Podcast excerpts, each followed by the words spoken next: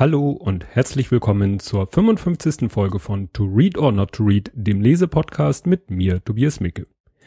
Ja, was ist geschehen in den letzten zwei Wochen? Nichts Spannendes, Großartiges. Ich habe die zweite Folge zusammen mit Ole aufgenommen von meinem Zweitpodcast, Blathering. Verlinke ich, sonst gibt's ja nichts viel zu, zu sagen. Ja, Abteilung gewonnen und zerronnen. Gewonnen haben wir, beziehungsweise mein Sohn, nicht gewonnen, mein großer Sohn hat jetzt einen Ausbildungsplatz, der war ja ein Jahr lang so auf Suche, ge generell Ausbildungsplatz allgemein, was denn so er machen möchte. Äh, und zerronnen, der Kleine, hat seinen ersten Zahn verloren. Da hat er lange drauf hingearbeitet, hat da immer gewackelt, gewackelt, gewackelt und dann ist er der erste Zahn draußen. Das ist ja auch so ein, naja, einschneidendes Erlebnis im wahrsten Sinne des Wortes, weil er hat jetzt eine ziemliche Lücke. Ja, dann hatte ich eigentlich ein Buch gelesen, das hieß oder heißt Der Schatten des Windes. Das hat mir ein Freund empfohlen, der das als Hörbuch sich angehört hat und schwer begeistert war, auch von anderen Büchern des Autors, den ich euch nicht mal namentlich nennen kann. Und da waren im Buch dann auch so diese üblichen Testimonials drauf, also so von Joschka Fischer, wo ich dachte, aha, der super Buchexperte, naja. Und Elke Heidenreich, die ja nun schon bekannt ist, dass sie äh, im Literaturbereich unterwegs ist, sowohl äh, als Autorin als auch als Literaturkritikerin. Und die haben natürlich das Buch in den höchsten Tönen gelobt, sonst wäre das ja nicht auf dem Buch abgedruckt gewesen. Aber mich hat das Buch nun überhaupt nicht geflasht. Ich weiß nicht, ob es am Buch lag, ob es an der Tatsache lag, dass es eben eine Geschichte war einfach, also ein, eine fiktive Geschichte, weil ich habe in letzter Zeit ja nun wirklich viel Biografien, biografische Romane, fiktive Biografien oder eben auch Sachbücher äh, gelesen, so reine Fantasiegeschichten, um es mal so auszudrücken, habe ich eigentlich schon lange nicht mehr gelesen. Vielleicht flashen die mich einfach nicht mehr. Das wird das nächste Buch zeigen, was in die Richtung geht, aber wenn ich so überlege, was ich noch auf meinem Buchstapel liegen habe, dann ist da eigentlich auch wieder viel viel biografisches dabei ja, oder eben sachlich ist, um es mal so auszudrücken. Ähm, und äh, dadurch, dass ich das andere Buch nun angefangen habe und aber auch gemerkt habe, dass ich das niemals schaffen würde, selbst wenn ich es lesen würde, äh, bis zur heutigen Aufnahme das Buch durchzulesen, habe ich dann nach einer Woche erstmal nur unterbrochen, um das Buch zu lesen, über das ich heute spreche, habe es dann aber abgebrochen. Als meine Frau dann fragte, weil das aus der Bücherhalle ausgeliehen war, ob sie es abgeben soll, habe ich gesagt, gib ab. Ja, zum heutigen Buch, Buch ähm, passt äh, ein Blogpost, den ich heute gelesen habe von Mareike, die ja ein eigenes Blog hat, Kaiserinreich. Die hat auf einem anderen Blog einen Gastbeitrag geschrieben. Das Blog heißt, äh, oder die Seite heißt Kleiner 3 und da ging es über den Behindertenparkplatz ihrer Tochter, die ja ähm, Ende 2015 verstorben ist und zeitlebens auch, wie Justian, ähm, behindert war. Und ja, das, die Geschichte, die sie da beschreibt, die haben wir genauso erlebt. Also sie, äh, es ging um den Behindertenparkplatz, den man halt hatte, äh, aufgrund der Tatsache, dass man ein behindertes Kind hat. Und auch so, wie sie ihn beantragt hat und welche, mit welchen Widrigkeiten das verbunden war und wie das jetzt ist oder wie das war, als der Behindertenparkplatz dann entfernt wurde, weil mit dem Tod des behinderten Kindes erlischt natürlich der Anspruch auf den Behindertenparkplatz, den man vor der Haustür hat. Und so war das bei uns auch. Und dann kommt man tatsächlich eines Tages von der Arbeit nach Hause und wenn dann nicht gerade ein Auto da steht, wo früher der Behindertenparkplatz war, dann sieht man da eben noch die Spuren, weil so eine, diese weiße Markierung auf dem Asphalt, die bekommt man nie ganz spurlos weg. Da bleibt immer so ein Schatten auf dem Asphalt und das hat dann schon eine gewisse Symbolik. Aber kommen wir nun zu dem Buch, um das es heute gehen soll. Und das Buch, da merkt man auch den Zusammenhang zu dem eben Gesagten, heißt Behinderung, Chronik eines Jahrhunderts, ist ja, ich sage jetzt mal aus dem Jahr Februar 2014, das bezieht sich auf die Ausgabe, die ich hier besprochen habe, weil es wieder um ein Buch geht, das ähm, erstmal in Anführungszeichen so erschienen ist, als ganz normales Buch in einem ganz normalen Verlag, dann aber etwas später von der Bundeszentrale für politische Bildung, die ich ja hier schon öfter hatte, ähm, neu aufgelegt worden ist, weil die das Buch wohl ja gesehen, entdeckt, gelesen haben und gesagt haben, das finden wir gut, das möchten wir unter ne, unserem Verlag oder wie auch immer veröffentlichen. Ähm, das hat dann auch wieder äh, ja den Vorteil, dass es dieses Buch sehr günstig gibt. Dazu komme ich dann wie immer am Ende. Ja, ähm, die Autoren sind einmal Christian Mürner, Jahrgang 48, Autor und Behindertenpädagoge. Ja, was habe ich über den rausgefunden? Geboren, aufgewachsen in Zürich, Lehrer, Sonderklassenlehrer, also vermute ich mal, dass das so Sonderklassenlehrer sowas heißt wie Sonderschullehrer. Ähm, dann äh, Studium der, der Behindertenpädagogik in Hamburg und Bremen, lebt jetzt auch in Bremen, hatte da auch Lehraufträge und ist halt freier Autor. Ja, da verlinke ich mal seine Homepage. Ähm, der zweitgenannte Autor ist Udo Sierk, Jahrgang 46, bezeichnet sich selbst oder wird im Internet bezeichnet als Selbstvertreter, womit wohl gemeint ist, äh, dass er selber auch eine, wenn ich das richtig auf den Fotos gesehen habe, eine Behinderung hat. Ich, also äh, von der Handhaltung her würde ich sagen, dass er da in irgendeiner Form ähm, gehandicapt ist und ja, sonst äh, selber auf seiner Homepage findet man nichts darüber, weil er wahrscheinlich sagen will, dass das tut nichts zur Sache. Ja, jedenfalls ist er äh, Diplom Bibliothekar, finde ich interessant, kann man auch studieren. Freier Autor, ja, und äh, war langjähriges Mitglied der Krüppelzeitung. Da schreckt man, zuck, zuck ich persönlich schon so ein bisschen zusammen. So Krüppelzeitung, das klingt ja jetzt schon ein bisschen komisch. Naja, und er hat äh, viele Artikel veröffentlicht und auf seiner Homepage auch eine lange, lange ähm, äh, na, wie nennt man das, Literaturliste, also alle Publikationen, an denen er irgendwie beteiligt war. Ähm, ich verlinke da äh, auch nochmal was äh, zu seiner Homepage. Und über das Buch bin ich gestolpert auf einen ganz interessanten Weg. Wir sind immer noch, meine Frau und ich sind immer noch in einer Mailingliste. Ja, sowas gibt es auch 2016 noch, in einer Mailingliste von dem Elternkreis des Fördervereins des Werner Ed Otto Instituts, wo wir ja früher mit Justian waren, wo Justian in Behandlung war und wir waren in diesem Elternkreis. Das war so ein Gesprächskreis, wo sich Eltern behinderter Kinder getroffen und ausgetauscht haben. Und da sind wir, wie gesagt, immer noch in dieser Mailingliste drinne und da kam eine Mail mit einem Hinweis auf eine Veranstaltung von Leben mit Behinderung in Hamburg. Verlinke ich auch. Und da ist nämlich dieser Udo Sirk äh, zu Gast oder Referent. Und dann habe ich nach dem gegoogelt, weil da auch so ein äh, Satz stand oder ein Buchtitel stand, den ich interessant fand oder ein, äh, der Vortrag heißt, glaube ich, so. Und darüber habe ich dann eben ja ihn gefunden, seine Bücher gefunden und habe gleich zwei davon gekauft. Das eine weiß ich nicht, ob das stelle ich vielleicht irgendwann auch noch mal vor. Ich will das nur hier nicht zu ja behinderungslastig machen. Das interessiert vielleicht nicht so viele. Vielleicht lese ich es auch einfach nur so. Aber das andere, was ich heute vorstelle, habe ich äh, gelesen und ja, das äh, stelle ich heute vor. Und wie der Titel schon sagt, Chronik eines Jahrhunderts ist es wirklich einmal so ein Rundumschlag über die letzten ja ungefähr 100 Jahre und das Thema Behinderung, was natürlich nicht von Anfang an so hieß.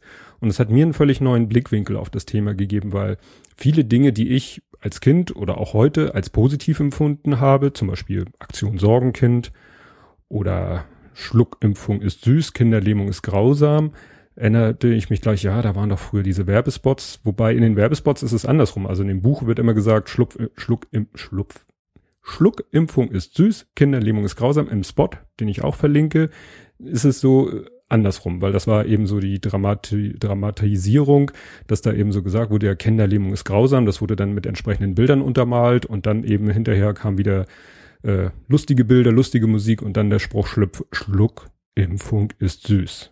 Schlimmes Wort. Ja, also ich weiß nicht, ändert sich heute vielleicht kein mehr dran. Wir sind früher dann wirklich bei uns im Stadtteil, weiß ich noch, zur Gesamtschule gegangen und da waren dann auf Tischen lauter diese Zuckerwürfel ausgebreitet und dann hat man sich da so einen Zuckerwürfel reingeschmissen, irgendwie mit einem Glas Wasser nachgespült und das war die Schluckimpfung gegen Kinderlähmung. Heute ist das, glaube ich, so mit in der normalen Impfung mit drinne, die Kinder bekommen. Sofern sie denn geimpft werden.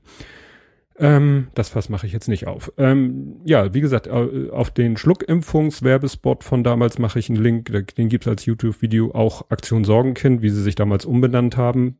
Äh, ne, die heißen ja jetzt Aktion Mensch. Komme ich später nochmal zu.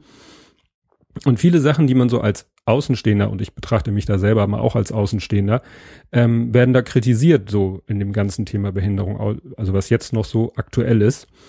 Ja gut, kommen wir dann zu, weil es geht ja chronologisch. Denn zum Beginn des 20. Jahrhunderts war es so, dass es ja noch keine generelle, sondern eher für jede Art Behinderung eine individuelle Bezeichnung gab. Also alle, die irgendwas körperliches Gebrechen oder eine körperliche Einschränkung hatten, das waren halt die Krüppel und dieses Wort zieht sich wirklich durch das ganze Buch. Also Krüppel, dann wenn es um die Sinne ging, dann sagte man ja, gut, der ist halt blind oder taubstumm. Taubstumm ist ja heute auch nicht mehr korrekt. Man sagt ja gehörlos, weil nicht unbedingt Taubheit mit Dummheit, Stummheit verbunden ist.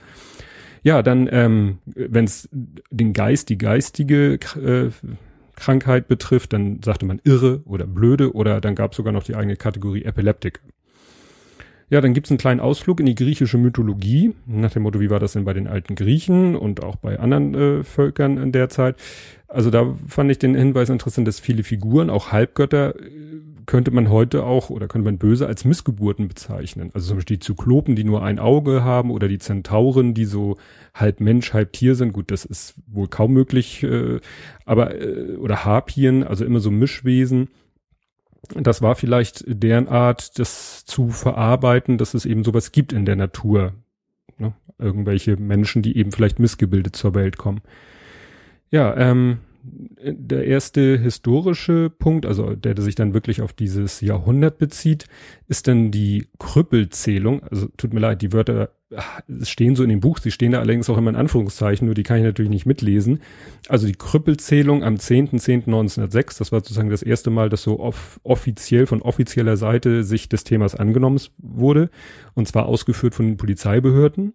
Ne, dass die also so eine Zählung gemacht haben. Jede Polizeibehörde in ihrem Einzugsbereich sollte eben mal feststellen, wie viele Krüppel gibt es denn hier. Und ähm, im November 1906 gab es dann schon das erste Krüppelheim. Also es war die erstmal so eine Wohnung, die jemand äh, eingerichtet hat. Und das war sozusagen die Geburtsstunde des ersten Krüppelheims. Ja, interessant war dann im Januar 1919 gab es dann die Verordnung über die Behandlung Schwerbeschädigter. Da ging es nämlich los, ne, 1919, Erster Weltkrieg vorbei.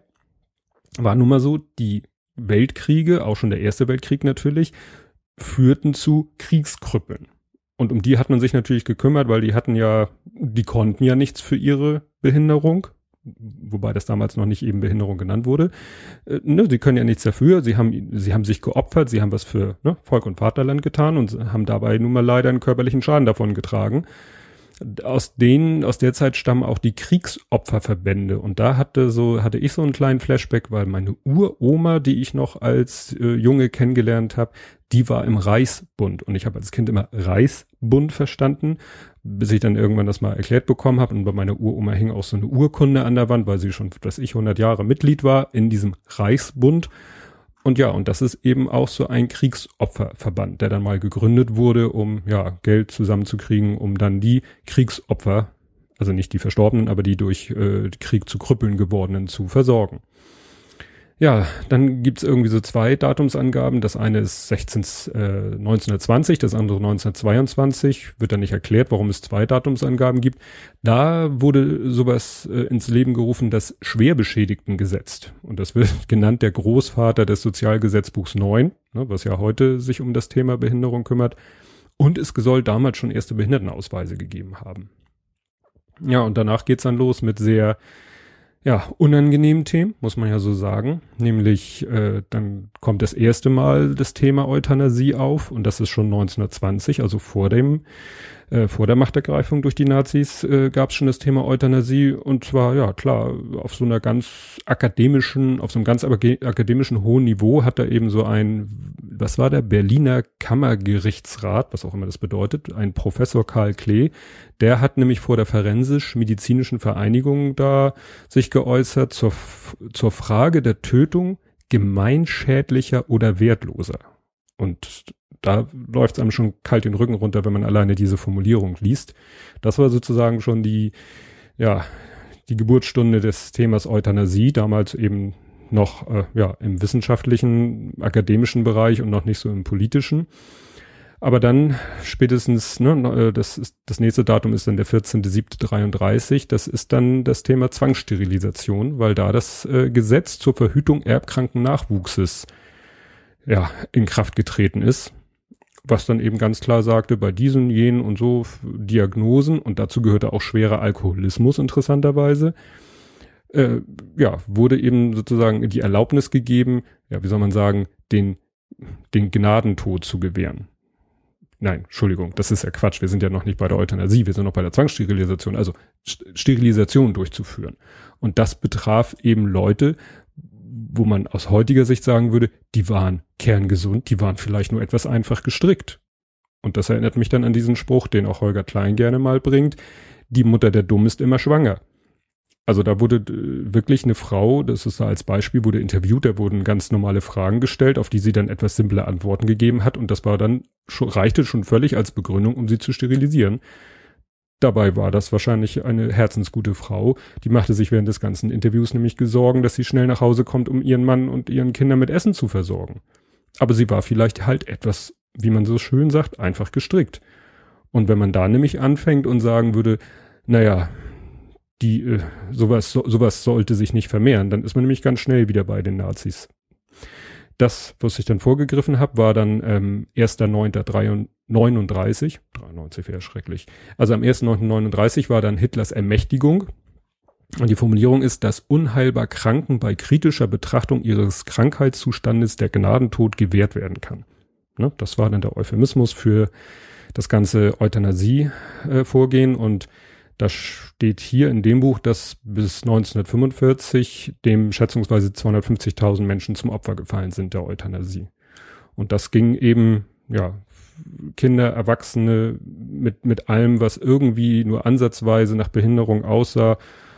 Ja, und das wurde dann immer unter ja, Sonderbehandlung. Also in den Totenscheinen stand dann meistens sowas wie an Lungenentzündung verstorben und so. Also und das sind äh, und das finde ich eben so das besonders Erschreckende, während ja oftmals äh, gesagt wird, der Holocaust fand nicht auf deutschen Boden statt, sondern die ganzen äh, Vernichtungslager, muss man ja auch unterscheiden, Konzentrationslager und Vernichtungslager, die ganzen Vernichtungslager waren in, in, im Osten, ne, also nicht auf deutschem Gebiet, was auch immer man als deutsches gibt. Das ist wirklich, ja, kann man sagen, vor der Haustür äh, der, der deutschen Bevölkerung passiert. Ne, da kann man also nicht sagen, na ja, das war weit weg, das haben wir nicht mitgekriegt. Das ist wirklich vor den, nicht unbedingt vor den Augen, aber wirklich äh, örtlich nah passiert, die, das ganze Thema Euthanasie, die Tötung von Menschen, die in irgendeiner Form ja nicht dem Idealbild entsprachen. Und das hatte eben nichts mit Ideologie zu tun, mit, mit Juden oder mit äh, Homosexuellen oder mit, mit politischen Ansichten, sondern wirklich nur aufgrund der körperlichen oder geistigen äh, Disposition. Ja, in der Nachkriegszeit war es dann so, dass behinderte Kinder oder Menschen selten, also gerade die Kinder selten in den Familien lebten, sondern meistens in Heim untergebracht waren.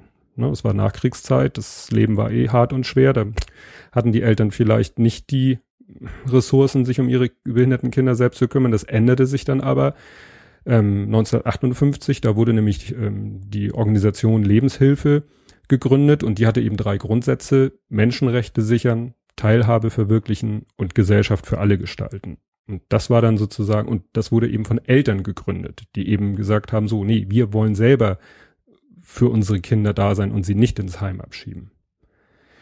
War ja dann auch, ne, Wirtschaftswunderzeit, da hatte man dann eben äh, wieder mein Lieblingswort Ressourcen, Zeit, Geld und so weiter, sich selber um die Kinder zu kümmern, die man vorher vielleicht dann doch äh, eher leichten Herzens in Einrichtungen gegeben hat.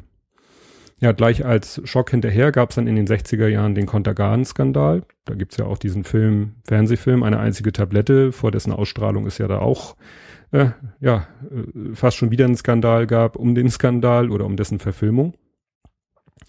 Da wird natürlich im Buch sehr ausführlich drauf eingegangen, weil das dann eben so eine, ja, ja, wie soll ich sagen, mein Lieblingswort, eine vermeidbare Geschichte war. Also das war ja nicht so, dass irgendwie von Geburt oder durch Unfall oder sonst irgendwas, sondern wirklich durch dieses äh, Schlafmittel äh, als Nebenwirkung diese doch wirklich sehr stark beeinträchtigten, beeinträchtigten Kinder zur Welt gekommen sind. Und tja, dazu passt dann auch, dass äh, dann ja, was ich eingangs erwähnte, die Schluckimpfung so forciert wurde, dass eben dieser Impfstoff, der eben so geschluckt werden konnte, nicht gespritzt werden musste.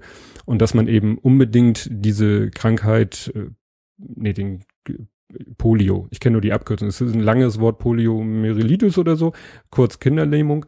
Und die wollte man unbedingt, äh, der wollte man, die, ja, die wollte man ausrotten, klingt jetzt so fies, aber es ist eigentlich was Positives. Also man wollte eben diese Krankheit äh, dadurch komplett verdrängen, dass man eben flächendeckend impft und das sollte man über die Schluckimpfung machen. Und das hat man eben forciert durch entsprechende Spots, den ich ja auch verlinkt habe.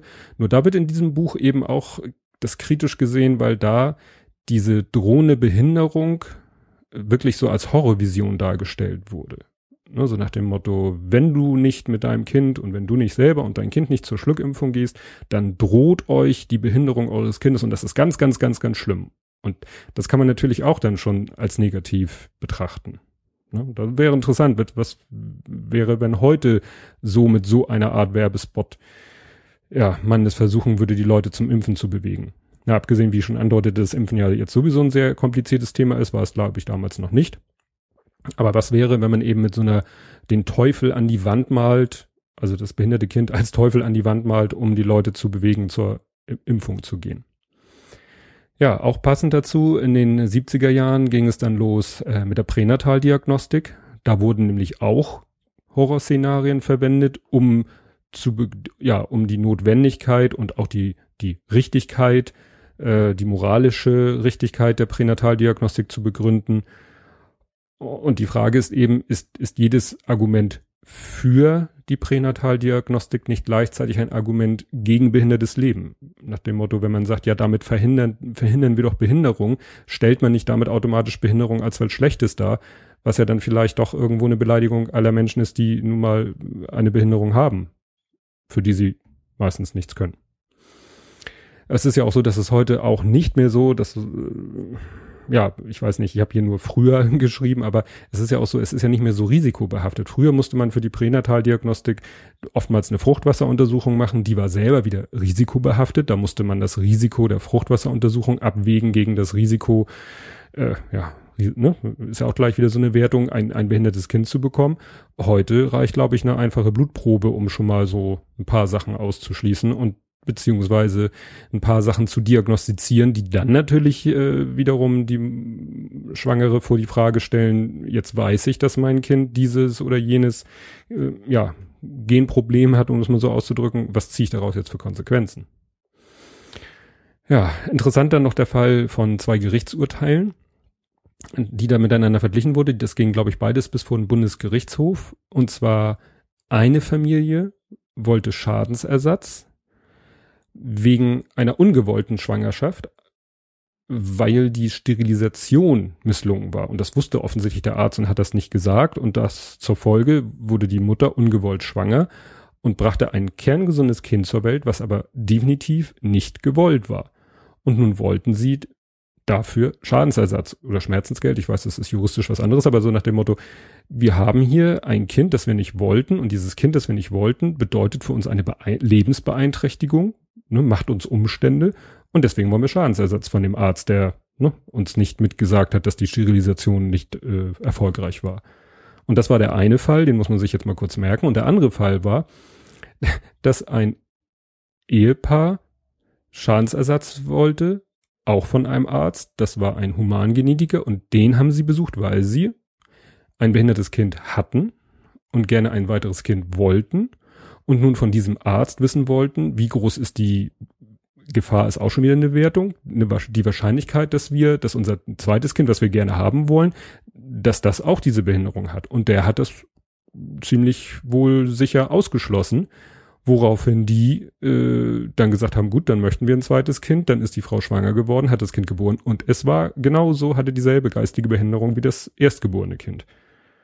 Und nun wollten diese Eltern Schadensersatz von diesem Arzt, weil sie ein behindertes Kind hatten. Also wie gesagt, die einen haben ein gesundes Kind, was sie nicht wollten, und die anderen wollten ein Kind, aber kein behindertes Kind. Und das zeigt eben, wie, ja, wie schwierig das alles ist. Und da möchte ich auch nicht Richter sein und das entscheiden müssen. Und das war ja so ähnlich bei meiner Frau und mir, weil unser Erstgeborener, kerngesund, der Zweitgeborene mit einer Behinderung, die keine Diagnose so richtig hat. Und dann wollten wir ein drittes Kind und standen eben auch vor der Frage, gehen wir das Risiko ein? Und wir waren dann auch in der Universitätsklinik hier in Eppendorf und haben uns beraten lassen und da saßen uns zwei Frauen gegenüber, zwei Ärztinnen, Spezialistinnen im Bereich. Ja, und die konnten uns, also die waren vorsichtiger, weil sich wahrscheinlich genauso wenig sicher was sagen ließ und haben gesagt, es ist unwahrscheinlich, aber wir können es nicht ausschließen. Und wir sind das Risiko eingegangen. Und ich sag mal, wenn jetzt unser dritter Sohn nicht gesund wäre, sondern dieselbe Behinderung hätte, dann gäbe es bestimmt genug Leute, die uns zu uns gesagt hätten, selber schuld. Warum seid ihr das Risiko eingegangen? Musstet ihr doch mit rechnen. Aber Gott sei Dank ist ja alles gut gegangen. Ja, wo geht's dann weiter? Da habe ich hier ein Zitat, das auch in diesem Zusammenhang dann steht, und zwar im Januar 1998 wurde bei einer Untersuchung der DRK bekannt, nein, wurde eine Untersuchung der DRK bekannt, die die Akten von 2500 Geburten auf Behandlungsfehler analysierten. Bei 62 Kindern besteht der Verdacht, dass es aufgrund ärztlichen Versagens zu schweren gesundheitlichen Schäden gekommen sei. Und da kenne ich selber Fälle, weil, wie ich schon anfangs sagte, wir sind jahrelang gewesen in diesem Elternkreis des ne, Werner Otto Instituts. Und da kennen wir zwei, mindestens zwei, ich, vielleicht vergesse ich jetzt auch Fälle, mindestens zwei Fälle, wo Kinder, wo bei der Geburt Ärzte was falsch gemacht haben, sodass die Kinder den Rest ihres Lebens mit irgendeiner Form der Beeinträchtigung zu leben haben. Und dann sind wir wieder bei meinem Lieblingsthema vermeidbar und unvermeidbar. Das war vermeidbar und die Eltern, ja, mussten dann auch eben ja teilweise vor Gericht gehen, um irgendwie, ja, ich weiß nicht eben, ob man Schadenersatz oder Schmerzensgeld das nennt, ist ja auch egal, in irgendeiner Form eine Entschädigung zu bekommen, weil natürlich das Leben äh, dieser Kinder doch stark beeinträchtigt ist. Jedenfalls des einen Kindes, das andere Kind ist, ähm, sag ich mal, in Anfang hat nur ein leicht gelähmten Arm. Ich weiß nicht, ich habe den Jungen lange nicht gesehen, ob das vielleicht auch mit der Zeit sogar noch besser geworden ist, aber egal, es war absolut überflüssig. Ja, dann kommt noch ein anderer Name ins Spiel, nämlich Peter Singer. Den verlinke ich auch, den Wikipedia-Eintrag zu ihm. Das ist ein sehr, eine sehr interessante Person. Der ist nämlich, ähm, also seine Eltern waren Wiener Juden, die dann nach, ups, irgendwohin ausgewandert sind. Schon zu der Nazi-Zeit. Aber seine Eltern, also drei seiner Großeltern, sind im Holocaust umgekommen. So, und da würde man jetzt ja wieder denken, das ist ein Mensch, der sich gegen alles äh, stellt, äh, aufgrund seiner Vorgeschichte, gegen alles stellt, was irgendwie, ja, vielleicht nicht humanistisch ist oder wie will man das nennen, aber von dem stammt dann so eine Aussage wie die Tötung eines behinderten Säuglings ist nicht gleichbedeutend mit der einer Person, sehr oft ist sie gar kein Unrecht. Ne, der sollte nämlich hier in Deutschland bei einer Veranstaltung, äh, war der eingeladen, sollte da ne, unter anderem zu dieser Thematik sich äußern und das hat dann zu einem, damals nannte man das noch nicht so dermaßen einen Shitstorm geführt, dass der dann nicht zu der Veranstaltung gekommen ist. Aber wie gesagt, lest euch mal den Wikipedia-Artikel zu, der hat eben ein paar sehr bemerkenswerte Ansichten, dieser Herr Singer. Ja, dann geht's in einem Kapitel so, äh, sehr ausführlich um eine Rede von Richard von Weizsäcker. So, Obertitel, es ist normal verschieden zu sein. Also da war bei irgendeiner Veranstaltung, wo es um das Thema Behinderung geht, eine sehr interessante Rede, die ich verlinke, weil alle Reden aller Bundespräsidenten kann man sich im Internet als Volltext durchlesen. Daher stammt allerdings nicht das Zitat, was mich schon lange begleitet. Das werde ich am Ende nochmal verlesen von ihm. Ja, dann auch etwas, was man gar nicht so wahrgenommen hat. Ich jedenfalls nicht und viele andere wohl auch nicht. Steht jedenfalls auch so in dem Kapitel. 1994 ist ja das Grundgesetz für das geeinte Deutschland ja in Kraft getreten. Und im Rahmen dieser dieses neuen, also sehr viel wurde da wohl nicht geändert, aber eben unter Berücksichtigung der Wiedervereinigung sind da eben ein paar Sachen geändert worden im Grundgesetz. Und da wurde auch ein Satz eingefügt in den Artikel 3 Absatz 3, niemand darf wegen seiner Behinderung benachteiligt werden. Also dieser Satz steht erst seit 1994 im Grundgesetz. Einerseits ja positiv, man könnte sagen, warum nicht schon vorher, aber schön, dass er jetzt drinne steht, aber es hat auch damals, glaube ich, keiner mitgekriegt, dass eben dieser Satz da hinzugefügt wurde und welche Konsequenzen das eigentlich nach sich ziehen sollte. Thema Inklusion und so. Ja, im, dann ein anderes Thema, was ich schon angeschnitten hatte, Aktion Sorgenkind. Weiß heute vielleicht, die, wissen die Jüngeren, wie man so schön sagt, wahrscheinlich auch nicht mehr. Das, was wir heute kennen als Aktion Mensch, nannte sich früher Aktion Sorgenkind, war nämlich ein Ergebnis des Kontergan-Skandals, weil damals irgendwie vor Gericht sind die, glaube ich, äh, naja, mit dem blauen Auge oder, oder mit Freispruch davon gekommen, der, der Konzern, der das zu verschulden hatte. Beziehungsweise es gab dann einen Vergleich und dann floss Geld in eine Stiftung und diese Stiftung hieß dann, lief dann unter dem Namen Aktion Sorgenkind.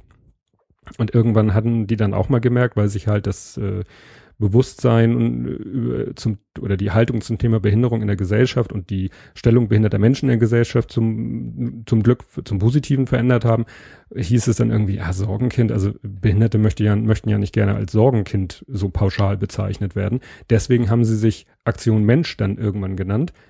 Aus Sicht der Autoren ist diese Umbenennung dann aber auch zu kritisieren, weil sie hebt gönnerhaft hervor, dass Behinderte auch Menschen sind da frage ich mich dann manchmal so, wollen die jetzt auch überall so was sehen? Ne? Also natürlich, man kann natürlich überall, wenn man will, was Negatives drin sehen. Also ich habe es damals schon mitbekommen, dass die Stadt Aktion Sorgen können sich Aktion Mensch nennen. Fand es eigentlich gut, die Begründung fand ich gut und fand auch an dem neuen Titel nichts Negatives. Aber wenn man will, kann man dann natürlich auch sagen, ja, natürlich Aktion Mensch klingt so, als wenn sie, als wenn man das eben wie hier, wie in dem Buch steht, hervorheben muss. Gönnerhaft. Ja, und der letzte Punkt, den ich mir notiert habe, ist dann 2006 die UN-Konvention über die Rechte von Menschen mit Behinderung. Das ist ja quasi so das, was heute immer so äh, der Dreh- und Angelpunkt ist beim Thema Inklusion. Dass immer gesagt wird, na ja, es gibt diese UN-Konvention und die müssen alle umsetzen und deswegen müssen wir in Deutschland auch mal sehen, dass wir zu Potte kommen mit der Inklusion. Wird hier auch behandelt. Dann gibt's noch ein Kapitel, äh, das heißt einfach nur Schluss. Und aus diesem Schluss möchte ich noch einen Teil vorlesen, den ich interessant fand, weil er sich auch, äh, weil es um die um das Thema Medien geht. Die Vorstellung von Menschen mit Behinderung wird derzeit in den Medien vorzugsweise durch zwei Schlagworte oder Bilder bestimmt, die zum einen das Motiv der Verletzlichkeit aufnimmt, zum anderen aber behinderte Menschen heroisiert. Mit anderen Worten, entweder tauchen Menschen mit Behinderung als Opfer auf, die Mitleid, Bedeutung und Hilfe brauchen, oder sie sind Helden, die Barrieren mit übermenschlichen Kräften bezwingen und erstaunliche Leistung vollbringen. Beide Bilder unterstellen, dass Behinderung immer Leiden bedeutet, das wahlweise tapfer ausgehalten oder mit aller Macht überwunden werden muss. Der Lebensrealität behinderter Menschen entsprechen diese Bilder jedoch kaum. Zitat Ende. Und das finde ich einen guten Schluss, weil wenn man so an Leute denkt wie, jetzt habe ich gerade einen Blackout, wie heißt der? Ach, Mist, das hätte ich mir vielleicht Samuel. Ne? Samuel, der Mensch, der bei Wetten das sich leider da gestürzt ist und seitdem gelähmt ist vom Hals abwärts. Samuel, den Nachnamen weiß ich jetzt nicht, aber ihr wisst bestimmt, von dem ich rede. Oder wer auf Twitter oder im Internet unterwegs ist, Raul Krauthausen. Äh, all solche, sag ich mal, prominenten Behinderten oder auch ähm, die Behindertenbeauftragte, die Blinde, die, wo ja zum ersten Mal, glaube ich, überhaupt ein behinderter Mensch das Amt des Behindertenbeauftragten der Regierung innehat. Das sind natürlich prominente Behinderte und die haben vielleicht durch ihren Promi Status vielleicht auch nicht mit so viel zu kämpfen, wie es ein, in Anführungszeichen, normalsterblicher Behinderter zu tun hat, der vielleicht sehen muss, wie er finanziell über die Runden kommt und ähnliches. Aber gut, ich finde das hier, diesen Schlusssatz finde ich eigentlich sehr gut. Und ganz zum Schluss will ich dann nochmal das Zitat bringen, das ähm, hier Richard von Weizsäcker mal gesagt hat. Und zwar hat er es nicht in dieser Rede, wo ich dachte, wo es gut passen würde, gebracht, sondern in der Weihnachtsansprache von 1987, Ne? Wenn man mal überlegt, 1987 schon eine ganze Weile her, da hat er in seiner Weihnachtsansprache nämlich das Thema Behinderung auch schon angeführt.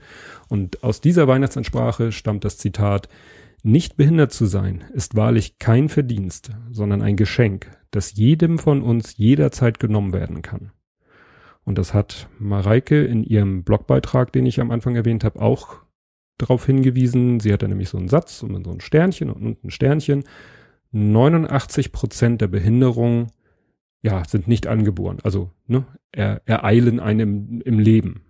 Ne? Man denkt immer so, ja gut, wenn das Kind oder wenn der Mensch geboren ist und kommt gesund zur Welt, dann, wow, super. Nein, 89 Prozent der Behinderungen kommen erst im Laufe des Lebens, manifestieren die sich. Ja. Das Buch, klar, ist erschienen im BPP, in der Bundeszentrale für politische Bildung. Verlinke ich euch. Gibt's da als Taschenbuch für 4,50 Euro. Wer unbedingt mehr Geld ausgeben will, kann auch für 14,95 das Buch bei Amazon kaufen, sieht dann anders aus, ist aber derselbe Inhalt. Und das soll es gewesen sein zum Buch diese Woche oder für diese Ausgabe. Ja, und da ich jetzt noch nicht, ach doch, ich weiß schon, ich kann euch schon einen Vorgucker geben. Ich lese gerade ein sehr lustiges Buch. Es ist mal wieder bio, biografisch, aber sehr, sehr unterhaltsam biografisch und hat mich auch ein bisschen an mein eigenes Leben, weil es ist äh, aus der Sicht eines Menschen, der ungefähr, der ist ein Jahr jünger als ich und ähm, was der so erlebt und äh, so in na nicht direkt in Konflikt, aber auch mit, ne, spielt auch sein Vater eine Rolle, ist sehr unterhaltsam und das stelle ich euch dann in zwei Wochen vor und bis dahin, tschüss.